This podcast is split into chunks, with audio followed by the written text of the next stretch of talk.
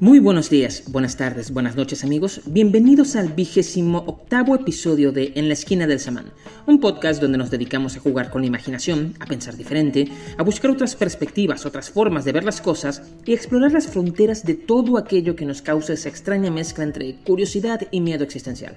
Ya saben que pueden encontrarnos en nuestras redes sociales, estamos en Instagram y en Facebook como arroba en esquina del samán y pueden escucharnos en las principales plataformas de podcasting. Estamos en iBooks, Spotify, Anchor, YouTube, Apple Podcasts, Google Podcasts y muchas más. Y no se olviden de suscribirse y compartir. En este episodio hablaremos de astronomía, de existencialismo, de religión y de nihilismo y veremos todos los puntos en común, partiendo desde nuestra experiencia cotidiana. ¿Te interesa? Entonces sigue escuchando. Bueno, ahora sí, empecemos. Introducción. Voy a empezar este episodio con una pequeña confesión. Soy claustrofóbico. La claustrofobia no es como todo el mundo piensa, hay distintos grados y conductas. Y yo no poseo realmente un diagnóstico clínico, pero tampoco siento que lo necesito. El pequeño ataque de pánico que sentía en el metro cuando estaba lleno de personas y la puerta se cerraba era más que suficiente para mí para saber que tenía claustrofobia. Luego, con el tiempo, sentía lo mismo incluso si el tren estaba vacío. Cuando sabía que igual la distancia entre cada parada eran solo unos cuantos segundos de viaje, entonces controlaba mi pánico contando. Me sujetaba con fuerza a la baranda o al pasamanos y empezaba a contar. 1, 2, 3, 4, 5 y así hasta 90 o 120 o hasta que llegáramos a la siguiente estación. Durante todo ese proceso no podía dejar de sentir pánico pero me obligaba a mantener la concentración en la cuenta. Hasta que finalmente no pude soportarlo más y bueno, dejé de usarlo, dejé de usar el metro. A partir de ese momento la crisis se hizo tan fuerte que incluso estar en un auto con las puertas cerradas me producía malestar. Solo me sentía bien cuando ponía la mano en el manillar y entendía que podía abrir la puerta cuando yo quisiera. Esa pequeña seguridad, esa pequeña pieza de entre comillas, control sobre la situación me ayudaba a calmarme. O si podía, por ejemplo, al menos bajar la ventana. Eh, desde entonces, bueno, voy caminando a todos lados o en bicicleta y me hice fan del aire libre. Ninguna distancia me parece tan lejos ahora para ir caminando y poco a poco he ido mejorando eso de estar en espacios cerrados. Sé que va a tomar su tiempo, por supuesto, pero eh, lo he ido trabajando un poco. Bueno, podrán imaginar también que los ascensores no son precisamente de mi agrado. Este episodio no es una reflexión sobre las fobias o una historia de las experiencias, por supuesto, es más bien una reflexión sobre el nihilismo optimista, sobre el existencialismo y sobre el destino de la humanidad y de nosotros como individuos. Y la claustrofobia es realmente solo uno de los matices. Hace como cuatro años, veía en YouTube una serie de conferencias de Enrique Dussel acerca de economía política y todo eso, ¿no? Y él contaba que a veces sentía que el mundo se le hacía pequeño porque un día estaba en México y a la semana siguiente tenía que salir a Berlín a un seminario de filosofía y otra semana debía estar en Beijing en una reunión de no sé qué y así. Y decía que se daba cuenta que el mundo no era tan grande, que poco a poco se le iban acabando el espacio donde ir y le daba un pequeño, una especie de claustrofobia extraña. Claro, eso te pasa si eres alguien con recursos, ¿no? Pero en cierta forma tiene razón. Los seres humanos podemos salir al espacio, es verdad, pero no podemos vivir allí realmente. La Estación Espacial Internacional, que orbita la Tierra varias veces al día, es un esfuerzo económico y científico grande y que no se mantiene sola. Aparte que solo es otra lata de metal, solo que flotando en el espacio. Que es, por cierto, el lugar, el lugar más hostil que te puedas imaginar. Así que, al menos en lo que respecta a mi persona, mi destino está sin dudas atado a lo que lo más probable, realmente lo más probable, realmente casi seguro es que nunca salga de este planeta, que yo nací en este planeta y seguramente voy a morir en este planeta, es una gran certeza. Es difícil saber o definir cómo eso te hace sentir, por supuesto, porque entonces empiezas a ver el planeta, al planeta, por muy grande que sea, como una suerte de jaula, aunque seguramente la mayoría no tenga ningún problema con esto. ¿Qué soy yo? ¿Alguna vez han perseguido un remolino de aire en verano? Cuando llega el verano y los calores se hacen fuertes en las regiones abiertas, las llanuras o las sabanas, se forman pequeños remolinos, algunos llegan a ser fuertes, más de 60 km por hora. Pero Yo de niño me gustaba perseguirlos y meterme en el medio y era divertido sentir como la brisa tironeaba de ti, pero rara vez lograban levantarme algo más que los brazos y ya. ¿Qué es un remolino en realidad? No es definitivamente el aire porque las masas de aire entran en él y salen. Absorbe porciones de aire del entorno, giran a su alrededor, son absorbidas por su vórtice y luego arrojadas al otro extremo. Puedes verlo en el polvo que levantan, lo arrancan del suelo y las partículas de polvo son lanzadas lejos y dispersadas cayendo en otro lugar. Mientras el remolino, por supuesto, sigue su camino. El remolino es más bien esa diferencia de presión, un gradiente abrupto en la presión del aire que trae como consecuencia un movimiento y empuja el gas de un sitio a otro, haciéndolo girar en este caso. Eh, ¿Esto significa que podríamos modelarlo matemáticamente como un rotacional? Bueno, no estoy seguro, pero quizás las ecuaciones de Navier-Stokes tengan algo que ver allí. Lo que, de ser cierto, significaría que nadie sabe la respuesta a cómo modelarlo en su totalidad, porque al parecer aún no ha nacido la mente privilegiada que pueda resolver estas ecuaciones. Si el remolino es lo suficientemente pequeño, tú puedes pararte en el centro y, con tu cuerpo, disipar la energía que tiene. En ese caso, el gradiente ya no cuenta con la energía necesaria para continuar el movimiento y se disuelve. El remolino ha terminado. Nosotros somos algo parecido entonces a este remolino. Nuestro cuerpo es una máquina que vive, créanlo o no, a escasos momentos del colapso. Cada parte de nosotros se ha especializado en mantener la totalidad del sistema en posesión, pero nunca podemos almacenar suficiente energía o recursos para mantenernos por un largo tiempo, apenas unos pocos segundos y ya, es en serio. Si dejas, por cualquier razón, de respirar, por ejemplo, en unos 90 segundos, ya no habrá manera de traerte a la vida. Y el aire es importantísimo porque necesitamos el oxígeno para crear las reacciones de oxidación necesarias para extraer energía de las moléculas de ATP y de glucosa que nuestro cuerpo almacena. Una reacción de oxidación lo que hace es que agrega oxígeno a cualquier molécula y partes de la molécula se van a romper porque se van a fusionar con la molécula de oxígeno por algún enlace, algún puente, eh, algún puente covalente que esté suelto y bueno, se va por allí. En el momento de la ruptura se produce una reacción, una liberación de energía. Esa reacción es la reacción de oxidación. Cualquier movimiento que realicemos, cualquiera que, cualquier cosa, cualquiera que sea, requiere energía.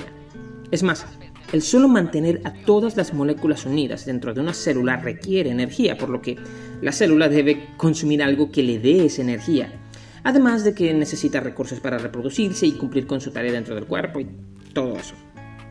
Esa es la razón por la que necesitamos glucosa y ATP, principalmente glucosa que es la molécula favorita de nuestro cuerpo.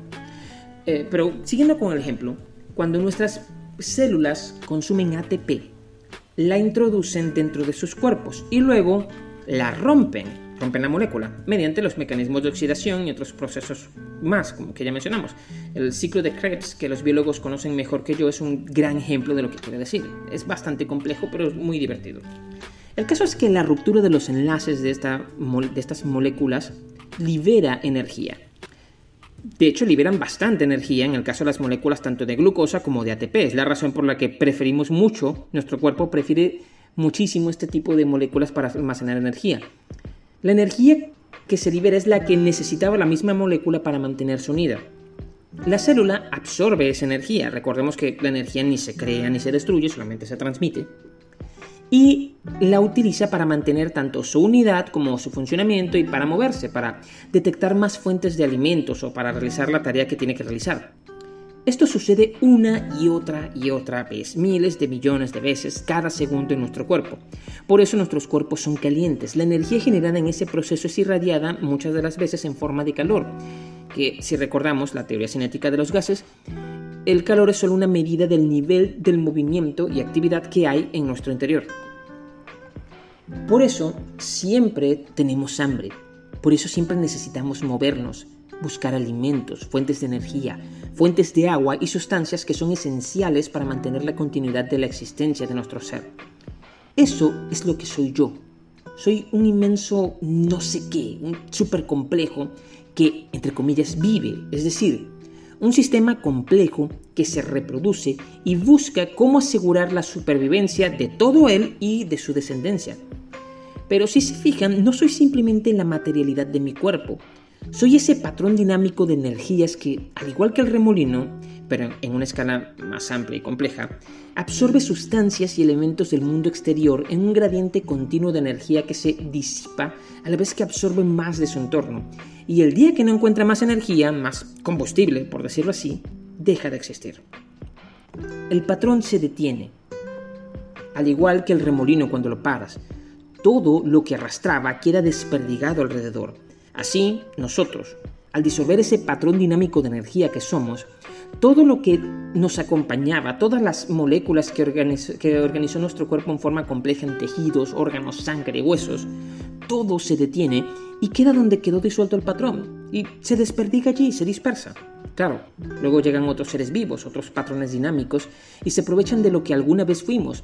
Los hongos se alimentan de nuestro cuerpo, los gusanos, las bacterias, y nos convierten en, en un universo gigante de vida microscópica que se disuelve y se dispersa dentro de la Tierra, hasta que las moléculas ya no quedan asociadas a ningún patrón y solo quedan los huesos secos, sin vida, formaciones de materia muerta que se erosionan con el paso de los años hasta que no sean más que polvo, es decir, hasta que el material óseo queda tan diluido en la Tierra que no puedas ya separarlo de ella.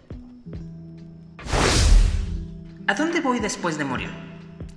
Lo más probable, a ningún lado regresarás a donde siempre has estado, a la nada o al todo, como lo quieres ver. Volverás al entorno donde estuviste antes de nacer. Más allá del patrón de energía dinámico que está allí cuando decimos que algo está vivo, no tenemos ni idea de qué diablos es la vida, o qué hace aquí, o por qué está aquí. Siendo honestos, lo más probable es que el por qué no exista. Me explico. ¿Por qué existe una piedra? No existe ni por ni para nada. En estos momentos imaginamos que las piedras existen para que construyamos castillos o edificios con ellas, para empedrar los caminos, para defendernos de nuestros enemigos. Quizás hasta quieras pensar que Dios las puso allí para nosotros, que hay un plan. Pero la verdad ponte a pensarlo. Esa piedra que recogiste del río formó parte de un sedimento de arena y tierra que durante miles de millones de años estuvo siempre allí. Hace 3.500 millones de años, quizás el sedimento que luego se convertiría en esa piedra llegó a reunirse en alguna especie de llanura o bajo la falda de una montaña en Gondwana o en Pangea. Y luego, con el tiempo, la presión la endureció hasta que se convirtió en una piedra. Y estuvo allí bajo el suelo por millones de años. Quizás vio morir a los dinosaurios. Y hace cuatro millones de años vio la aparición de una especie de monos bípedos que empezaron a domesticar el fuego unos años después y que un día, hace quizás 800 años, decidieron sacarla de entre la tierra para meterla en una pared y formar un castillo.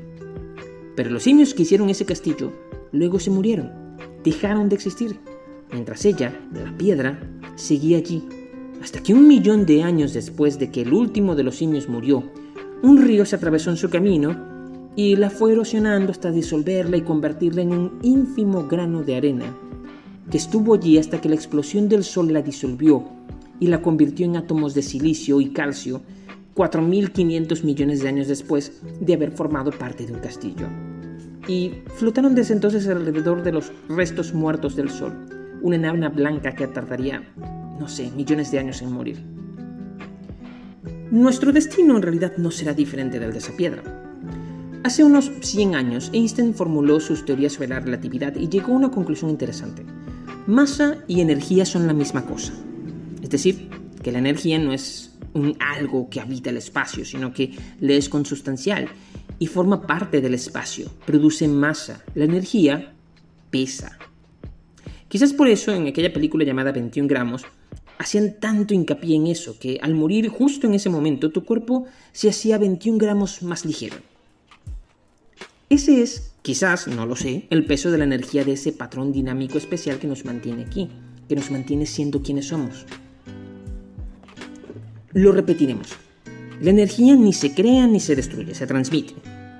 Si seguimos el principio general de la entropía, el gradiente de energía que representa la vida vive disipando energía a su alrededor para mantener constante la estructura del patrón dinámico que ella es. Entonces, al disolver el patrón dinámico y al igualar el gradiente, al hacerlo cero, la entropía exige que la energía que contenía en su sitio al patrón también se disperse. El gradiente debe tender siempre a cero. Y si ya no existe el patrón para contener la disolución del gradiente, la energía que nos mantenía nosotros en nuestra individualidad se va a disolver también. Si el peso, digamos por ejemplo esos 21 gramos, y el calor, prueba de la disipación de energía que había en nuestro interior, y que nos conforma, nos abandona, ¿a dónde creen que va a ir? Las leyes de la física nos dicen que el calor se radia al ambiente, al aire y los cuerpos a nuestro alrededor. La mecánica nos dice que la energía va a cumplir un camino semejante. Nos disolvemos en nuestro entorno. Es entonces cuando podemos decir que la frase de polvo al polvo o de volver a la tierra no podía ser realmente más acertada. Todo lo que alguna vez nos conformó se disuelve a nuestro alrededor y se disipa en el aire. Es la muerte de nuestra individualidad. En el anime de Evangelion, cuando Rei y Shinji completan el proyecto de instrumentalización humana, lo que logran es disolver los escudos AT, los campos de terror absoluto, que mantenían la individualidad de todos los seres vivos. Todos entonces se convertían en una especie de caldo naranja llamado LCL, el caldo primigenio de la vida. Dejaban de ser quienes eran para fundirse con el todo.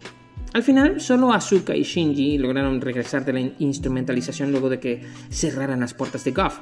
Pero claro, eso es el elemento fantástico aquí. Una vez disuelto un gradiente de energía, y el campo AT sería como la diferencia de potencial necesaria para romper ese gradiente, eh, necesitarías mucha más energía que la diferencia misma de potencial para formarlo de nuevo. Nunca abandonarás tu hogar. El Sol se formó hace unos 4.650 millones de años aproximadamente. Antiguamente, todo este lugar era una gigantesca nebulosa llena de gases de hidrógeno y helio y de trazas de litio.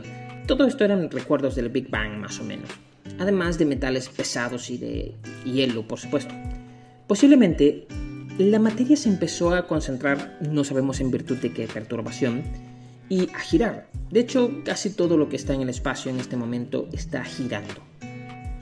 De esta forma se formó un disco de acreción que fue uniendo y, uniendo más los gases y metales que terminarían formando el Sol. Todos estaríamos unidos por un enorme pozo gravitacional que terminaría acumulando el 98% de la materia en un único punto, el Sol por supuesto. Allí se terminarían convirtiendo en una estrella. Una estrella es un inmenso horno nuclear que presionado por la fuerza gravitacional, fusiona átomos de hidrógeno en helio y así sucesivamente hasta producir elementos cada vez más pesados que se irán hundiendo más y más en el centro de la estrella. A su alrededor, los núcleos de metales pesados también se fueron uniendo, creando los núcleos de los futuros planetas, como la Tierra, cuyo núcleo es una inmensa bola de hierro y de níquel. Esta gigantesca bola metálica que eran originalmente la Tierra, fue atrayendo más elementos como silicio y otros metales, formando el manto de la Tierra y finalmente su corteza y su atmósfera. Sumidos en este inmenso remolino cósmico de rocas, de hielo y de metales, la Tierra fue chocando con todo lo que se encontraba a su paso, incluyendo otros planetas, así fue como terminamos con la Luna, hasta limpiar su órbita y formar el sistema solar que conocemos hoy junto con sus otros hermanos planetas como Venus, Mercurio, Marte, Júpiter, Neptuno, etc. ¿Hasta dónde llega este pozo gravitacional? Pues el límite parece ser la parte exterior de la nube de Oort, a más o menos un año luz del Sol. Un año de luz, por cierto, es una medida de distancia y equivale a 9 billones 460.730 millones 472.580 8 kilómetros, más o menos. A no ser que algo del exterior venga o que se acumule suficiente fuerza centrífuga, nada de lo que esté dentro de esa distancia abandonará el Sol hasta que éste muera. Y todo lo que esté dentro de la distancia del cinturón de Kuiper, por cierto, posiblemente no lo abandone nunca. Ni aun cuando la enana blanca en la que se convierta el Sol se extinga. En estos momentos, el objeto humano que más lejos ha llegado es la sonda espacial Voyager 1, que salió de la heliopausa apenas en el 2012. La heliopausa, por cierto, es el punto en donde acaba la influencia del viento solar, por lo que se le considera espacio interestelar propiamente hablando. Y hay que tener en cuenta que fue lanzada al espacio en 1977, hace unos 45 años, este 5 de septiembre de 2022, por cierto. Sin embargo, al alcanzar el borde interior de la nube de Oort, le tomará a la Voyager no al menos unos 300 años más, y no saldrá de ella hasta dentro de 17.702 años. Es decir, casi 18.000 años para salir del sistema solar. Hace 18.000 años, el ser humano ni siquiera había descubierto la agricultura aún. Le sigue de cerca, por cierto, la Voyager 2, un poco más lenta, pero con tiempos semejantes. Es otra sonda que, por cierto, no cruzará con, no se cruzará con otra estrella en el espacio exterior interestelar hasta dentro de unos 40.000 años. Y por cierto, no es que pasará cerca, pasará a 1,7 años luz de una estrella llamada Ross 248 que está a unos 10 años luz de nosotros más o menos. Estas distancias son demasiado. Pero por otro lado, uno se pone a pensar. Nosotros estamos a solo 8 minutos luz del Sol, unos 150 millones de kilómetros. No hay un consenso significativo, pero la gran mayoría está de acuerdo en que las probabilidades de que la Tierra sea engullida por el Sol dentro de unos 5.000 a 7.000 millones de años son muy altas. Estamos demasiado cerca del centro de nuestro sistema solar. De hecho, la energía gravitacional de la Tierra hace que la gran mayoría de las partículas y átomos que la forman, que forman el planeta, nunca hayan abandonado la Tierra.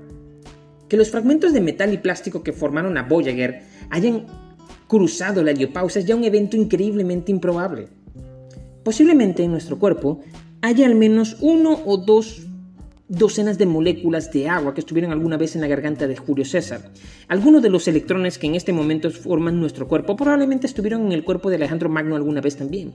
Quizás la energía que en estos momentos usan los árboles del parque para transmitir agua de sus raíces a las hojas fue en al menos una fracción, la misma que formó parte de ese patrón dinámico que mantuvo el cuerpo con vida de Hernán Cortés. Visto así, este mundo no es tan grande.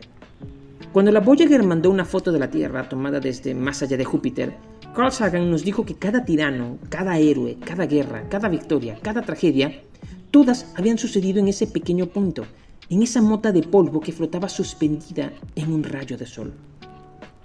Cuando muera, cada uno de mis átomos, cada gramo de energía, se disipará, se disolverá, caerá en el aire, en el suelo, se difundirá en el espacio, se fundirá con las montañas, con los ríos, con la lluvia, con las rocas, con el pasto y los árboles, con hongos e insectos. Y cuando la vida se extinga en la Tierra, no sabemos cuándo, quizás antes de que el Sol se la trague, igual todas las moléculas y átomos que me conformaron alguna vez quedarán pegados a la superficie, a las rocas y montañas, y serán tragados por el Sol cuando se convierta en una supergigante roja. Y lo mismo con la sustancia, la materia, los átomos que forman a todos aquellos que conocí, que amé o que odié, todos los que fueron y los que serán. Toda su materia volverá a fundirse con las montañas y los mares, con las nubes y los ríos, con los suelos. Y cuando el sol explote, y lo hará, quizás nos dispare a cientos de unidades astronómicas formando un anillo de hielo y rocas, de asteroides y meteoritos, que girarán alrededor de la enana blanca remanente, que será el cadáver del Sol, que quedará degenerándose y muriendo lentamente durante millones de millones de años, hasta apagarse por completo y convertirse en un inmenso y frío núcleo estelar muerto, con nuestras partículas girando a su alrededor. ¿Somos el Sol entonces? Nuestro destino parece estar atado a él. Seguramente nuestra sustancia, que en un comienzo nació de la misma materia madre que nos engendró a él, al Sol, de la misma nube de gas interestelar, seguirá unido a nuestro hermano Sol, mientras miles de millones de años más tarde la galaxia choque con Andrómeda y se funda en una única supergalaxia, esperando a que sus estrellas mueran lentamente hasta que solo los agujeros negros pueblen el universo. Y por cierto, el reinado de los agujeros negros será muy, pero muy, muy largo. La Reina Roja. Habitualmente no pensamos en estas cosas. De hecho, la mayor parte del tiempo no pensamos ni siquiera en la vida, ni en la muerte, ni en el más allá siquiera, o en el gran antes, que es ese vacío que se encuentra antes de nuestra existencia. ¿A quién le importa que mis átomos dentro de 5 mil millones de años estén fundiéndose en metales pesados dentro del núcleo del Sol? ¿O que dentro de 10 mil millones de años mi sustancia se disuelva en la explosión del Sol convertida en una supernova y me precipite como un rayo de fotones energizados viajando por la galaxia a la velocidad de la luz? Hoy por hoy, tengo que comer. Hoy por hoy soy un simple simio lampiño que cubre su cuerpo con pedazos de tela, que se organiza con otros simios para dividirse el trabajo y obtener sus alimentos. La sociedad no es real, en el sentido de que no es más que un juego. Un día acordamos que si queremos comer y no tenemos tantos problemas, nos podíamos dividir el trabajo. Y así se fueron creando sistemas de organización más y más elaborados, pero el fin siempre fue ese, reunir los recursos necesarios para que nuestra individualidad no se disolviera, para saciar esa demanda de alimentos y energía que sentimos como miedo a morir, porque este sistema, este patrón dinámico que somos, trata de preservar su existencia e incluso más allá de su muerte, lo que nos obliga a reproducirnos, a crear y engendrar más patrones dinámicos. Y lo íbamos a lograr no importa qué pasara. ¿Hay que matar a otras criaturas? Lo haremos. De su carne y su sangre podemos extraer más recursos. ¿Hay que obligar a las plantas a producir cierta clase de frutos? Pues entonces las cruzamos hasta obtener un fruto que nos sea, nos sea un poco más beneficioso y etcétera, etcétera, etcétera. Y esa organización social fue tan exitosa que quienes más vivían intensamente su dimensión social y organizativa, más empática y más comunicativamente, por simple selección natural, pasaron sus genes en mayor cantidad que aquellos que no. Y así, la evolución nos llevó a ser unos seres profundamente sociales, que vivimos más en nuestra dimensión social que en cualquier otro sitio. ¿Podemos decir que realmente la sociedad es un juego? No, pero es como si lo fuera. Un día caminaba por un bosque, acá, hacía algo de senderismo, solo para estirar los pies, y contemplaba uno de los árboles, debía tener unos 80 años más o menos. Quizás más, era muy viejo. En buenas condiciones, un árbol puede vivir perfectamente 300 años o más. Un árbol también interactúa con su entorno, sabe cuándo es de día y cuándo es de noche, cuándo es invierno y verano, cuándo hay peligro y cuándo es seguro, se comunica con otros árboles mediante el micelio, intercambian nutrientes y minerales, tienen una rica vida social e incluso cierta jerarquía y organización. En cierta forma pueden, entre comillas, ver. Detectan fuentes de luz y se orientan hacia ellas, las buscan y no necesariamente con sus hojas solamente, sino con todo su cuerpo al parecer.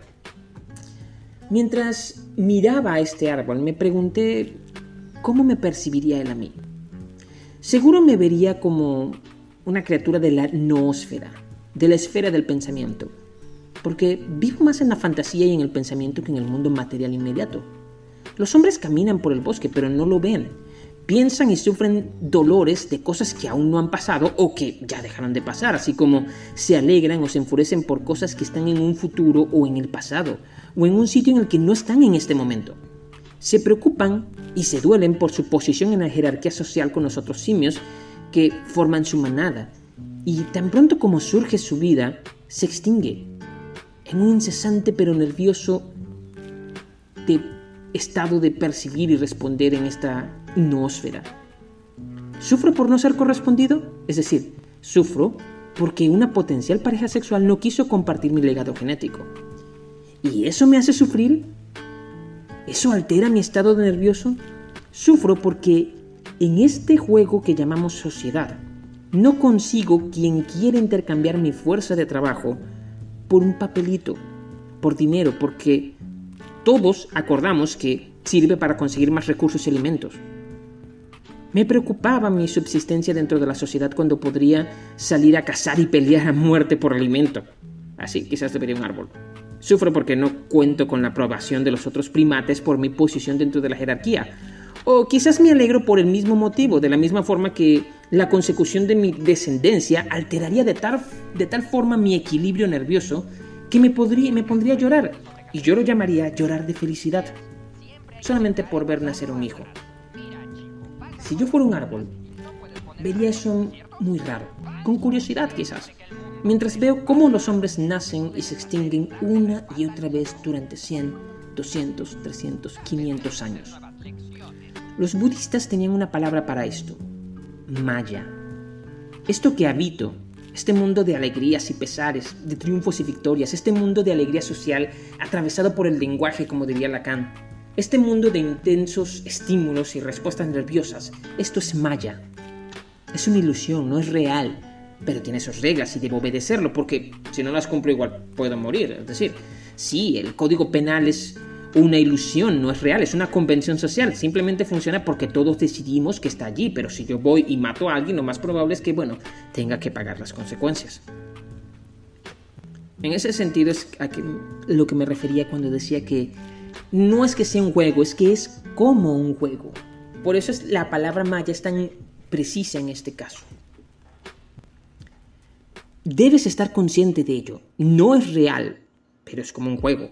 A veces el juego se rompe por un momento, momentos en los que sientes que la vida no tiene sentido, como cuando alguien finalmente muere, un ser querido quizás, y entras en duelo. Pero lo sabes, sabes que esa es la cruda realidad, que todos vamos a morir, que abandonaremos la vida tarde o temprano. No importa qué tan querido seas o qué tan odiado seas, siempre morirás tú solo, dejando todo atrás. Eso produce miedo, mucho miedo. Por eso no solemos pensar en ello. Y quizás por eso es una de las fuentes de energía más profundas para el fervor y la creencia religiosa y la fe más profunda. Pero es la verdad. Una vez, hace tiempo, comentaba, queriendo dar una frase así como para que la recordaran, que la vida tenía cierta crueldad deportiva. O al equipo vencedor era el único que recordaban. Es Tú recuerdas a los ganadores de una carrera, no a los que han perdido. Y tú no recuerdas al equipo que perdió en un partido de fútbol o de básquet. Pero un amigo, siempre oportuno, me respondió casi en el acto y me dijo, no, Gabriel, la vida no es un deporte. La vida es una cruenta batalla en muerte, donde no hay ganadores ni perdedores, solo supervivientes. Cada día amaneces vivo cada día respiras una vez más. Ante el peso y la trascendencia de la muerte, ante el gran misterio de cruzar ese umbral, ningún éxito o fracaso de la vida tiene importancia. Mueren por igual los criminales y los santos, mueren por igual ricos y pobres, todos mueren. Todos somos pequeños sacos de carne y sangre que cada día buscan cómo seguir con vida hasta el siguiente día. Y en eso se resume la existencia realmente. En eso consiste incluso nuestra vida social, en todos los días realizar una pequeña batalla para conseguir el sustento, para conseguir la vida, para conseguir la motivación, el deseo de seguir existiendo y andar. Es como el principio de la reina roja en Alicia a través del espejo. Aquí tenemos que correr todos, todo cuanto se pueda, para poder permanecer en el mismo lugar. De vuelta al comienzo. No me considero un pesimista. Aunque admito que este tipo de argumentos pueden ser un poco fuente del desánimo a veces. La mayoría de las veces el nihilismo, el considerar que no existe un sentido inherente a las cosas y que el mundo en general no lo tiene, es considerado como una característica de la depresión, de la anodinia incluso, del pesimismo y de la autodestrucción. La verdad no he sentido nunca que esto sea así. Hay quienes piensan que mi postura realmente es absurdista y no nihilista, pero yo encuentro realmente profundas diferencias con lo que piensa Camus sobre el nihilismo y sobre la misma vida o sobre el absurdo. El mundo no tiene sentido, pero lo que hace que eso nos desanime, que eso nos desmotive, que nos deprima, que nos haga perder las ganas de vivir porque decimos, ¿para qué voy a hacer tal o cual cosa si no tiene sentido, si nada tiene sentido? Es porque nosotros ya tenemos un sentido dentro de nosotros y el mundo simplemente no lo cumple. Esto es como lo que los psicólogos llaman tener demasiadas expectativas. No importa si son tuyas o si te las han sembrado en algún momento de tu vida. Son proyecciones de tu interior hacia el mundo exterior que, seamos sinceros, no tiene por qué cumplir con nada de lo que nosotros queramos. Los budistas llamaban a esto el deseo, o también le decían el apego, y lo consideraban la fuente del sufrimiento y del malestar que llamaban dukkha. Aceptar que no tienes el control y que no es necesario tenerlo, es el primer paso para aprender a soltar y liberarse del dukkha, para llegar al nirvana. De hecho, una de las características del budismo que quizás muchos no entienden en un comienzo es que el budismo es profundamente nihilista, pero es un nihilismo que funda y transmite paz y tranquilidad, incluso optimismo, y puede ser fuentes de alegrías para la vida, algo que la mayor parte de la gente no suele entender, quizás por el mal uso que ha tenido a lo largo del tiempo el término nihilismo. Acepta que el mundo no tiene sentido, que las cosas simplemente suceden y trata de ir con ellas, así como un árbol va con las lluvias o con la sequía. No odia el verano largo por no tener agua, simplemente lo acepta y muere de pie cuando le toca hacerlo, porque, bueno, porque es un árbol, no puede moverse ni hacer nada más al respecto. Solo hace lo que puede hacer y ya. Así debemos ser nosotros. No podemos cambiar mucho de lo que el mundo es, solo nos queda aceptarlo. Y una vez que lo aceptes, es que podrás proponerte hacer algo al respecto. ¿Y qué harás? Bueno, harás lo que puedas hacer con lo que tengas a la mano y cuando puedas hacerlo. Esto es el samsara, es la rueda de la causalidad. Todo el sistema solar es un gigantesco samsara quizás, no lo sé. O quizás sea el cuerpo dormido de Brahma, del que nos habló la religión hindú. Decían que el universo entero es Brahma. Él duerme y cada ser viviente es Brahma soñando a encontrarse a sí mismo, a descubrirse. Todos los seres vivos seríamos un único ser, naciendo y muriendo una y otra vez, hasta disolverse una última vez en el final de los tiempos, cuando Brahma finalmente despierte de su largo sueño. No sé, quizás el despertar de Brahma sea el Sol explotando en una gigantesca supernova. Bueno, ha sido un placer estar con ustedes una vez más en este episodio. Si han llegado hasta aquí hasta el final, muchísimas gracias por escucharme. Espero no haber dado un mensaje pesimista o nada por el estilo. Y espero que estén todos bien y que nos veamos pronto. Este quizás no era el episodio que iba a sacar realmente. Tenía pensado continuar una línea más social, pero pero ha salido de esta forma y me alegro que haya sido así. Ha sido un golpe quizás de inspiración o deseo, simplemente deseo de hablar de estas cosas. Ya saben que pueden encontrarnos en nuestras redes sociales. Estamos en Instagram y en Facebook como arroba en la esquina del semana y estoy en Twitter como arroba Gabriel Fénix. No duden en escribirnos, en comentarnos, en seguirnos, en hacernos llegar cualquier cosa que quieran que sepamos o que nos quieran comunicar, algún tema que, del que quieran conversar, hablar o desarrollar. Estaremos realmente encantados de tener más interacción y de saber qué piensan y cómo les parece el contenido. Bueno, ha sido un placer estar con ustedes. Hasta luego.